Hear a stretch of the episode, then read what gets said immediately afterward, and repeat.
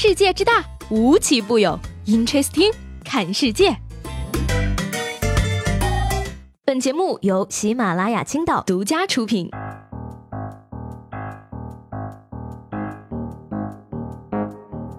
Hello，各位好，欢迎收听本期的 Interesting，我是七贝。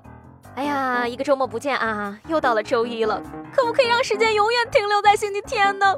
就停在这里，还有很多的综艺可以看。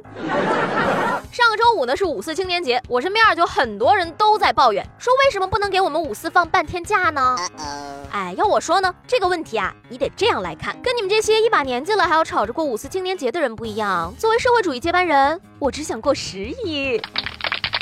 我看谁还嚷嚷着不到二十八就要放半天假的啊？五一的假都是用礼拜六换的，五四你还想放假？你脸咋这么大呢？再说了，就你现在这个条件，算得上是青年吗？说这个近日呢，埃塞俄比亚青年研究协会啊，公布了最新的青年标准。据悉呢，以下的十条标准中啊，只有达标八个以上才可以称得上是青年。Amazing！第一条，外表阳光，发际线每年的上移距离小于两毫米，脱发的数量每月小于一百根。第二，喜欢锻炼，每天的运动量步行要大于一万五千步。第三，身材匀称，BMI 指数小于二十二。第四，作息规律。每晚九点半前睡觉。第五，每周玩游戏的时间小于一个半小时。第六，不吸烟不喝酒不蹦迪无不良嗜好。第七，喜欢读书，每周至少读一本书，对知识的追求远大于美食。第八，偶像是历史名人、科学家、哲学家、劳动模范等先进人物，而不是鲜肉和流量明星。第九，拥有远大抱负，每天都在为实现理想而努力，而不是讲究丧佛系和养生。第十，拥有属于自己的爱情。那最后友情提示各位一句啊，以上消息全部来源于洋葱日报社的新闻。这个作为一个户头没钱、名下没房、家里没矿的穷苦女青年啊，按照惯例呢，我又给大家带来了新的发财之道了。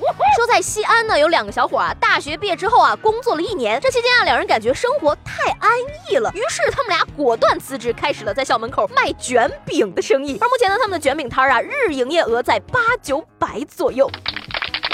来来啊！我给大家汇总一下目前的赚钱方式啊！搬个小板凳，拿个笔记好了啊！去迪拜捡垃圾，去机场当保洁，去农村养种猪，去韩国卖白菜，去美国卖老干妈，去校门口卖卷饼。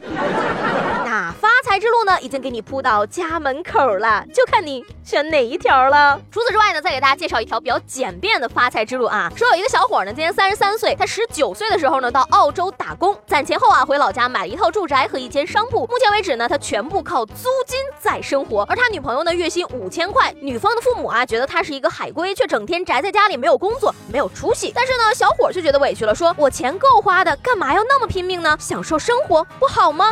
不用工作，光凭租金就能挣钱。这种生活难道不是所有人的愿望吗？我估计啊，这个他丈母娘为什么嫌弃他呢？可能就是因为他只有一个商铺和一套房。如果他有十个商铺和十套房，可能情况就会有不同了哈。哎，说有一位李老爷子最近非常糟心，他在这个街上看见有人叫卖紫檀家具，本来呢是想凑个热闹去看看，结果却被说反正你也买不起。一怒之下呢，李老爷子怒甩了一万八千块拿下了这套紫檀家具。没想到呢，发票上居然写的是便宜。的黑毯，而更可气的是呢，这黑毯居然都是用五零二粘起来的。哎呀，敢说我没钱？哼，我用钱砸死你！然后就这样中了骗子的激将法。估计骗子也没有想到，居然这么容易就成功了。所以说呢，现在你明白了吧？奢侈品店的店员们为什么都那么高傲？原来。都是激将法呀！再说了，你说这个真是紫檀的话，这个价再加个零都买不了吧？要我说呢，这还是找对了人。要是激我的话呢，怎么都没有用，因为我会用事实告诉他，我确实买不起。划重点了，朋友们，大爷从兜里掏出了一万八呀！事实证明呢，兜里有太多的钱。不是个什么好事。不过呢，兜里随时放着一万八也是厉害啊！是我的话，连被骗的资格都没有。大爷有钱任性，没错。咱也不要说大爷做事冲动啊！你说很多人活着不就是为了一口气吗？对吧？连小孩子都知道。为自己争口气，说最近有网友发微博称啊，说自己班上呢有一个学生拿老师的手机给自己的妈妈发微信表扬自己，你的儿子上课积极发言，表现很好。对方家长呢还回复了几个笑脸和抱拳的表情。而据说呢，这位同学之前还跟老师抱怨过，说他妈妈在微信群里看见老师表扬别人，于是就问老师为什么不表扬他。而我们这位老师呢也是很善良啊，表示说事后并没有向他的家长拆穿。嗯，我不告诉你妈，但是我告诉了媒体呀。这下好了，全世界都知道了，这顿打。看来是逃不掉了。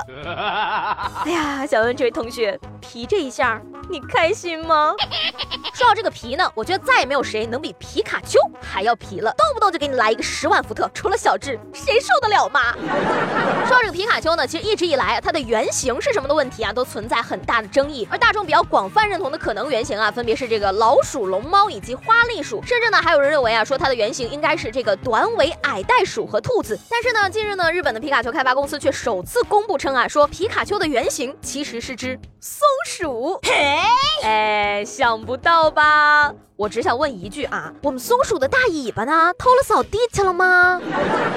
不过没关系了啊，原型是什么呢？其实并不重要。二次元的世界里嘛，什么都可以有的。那说到这儿，就想起来小时候看神奇宝贝的时候啊，每天放学回家呢都要抓紧时间把作业写完，然后在电视前准时等待，因为错过了这个时间呢，就不知道什么时候再播了。不像现在，虽然每时每刻都可以看到想看的视频哈，但是呢，追着看的心啊却没有这么强烈了。尤其呢，最近又遇到了剧荒这样的。尴尬境地，所以说呢，各位亲爱的听众朋友们，你们最近都在追什么剧或者是综艺？在评论里给我推荐一下呗。哎，有多余的时间去看剧跟追综艺呢，也不至于我把所有的时间都花在吃上了。